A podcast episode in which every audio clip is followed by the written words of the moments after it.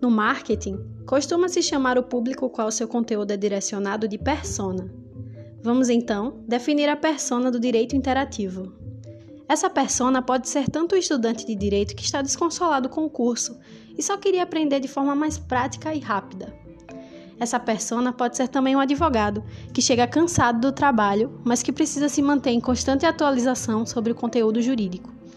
E essa persona pode ser também o cidadão comum, cheio de seus direitos e deveres, que quer entender um pouco mais do que é o direito e as leis vigentes.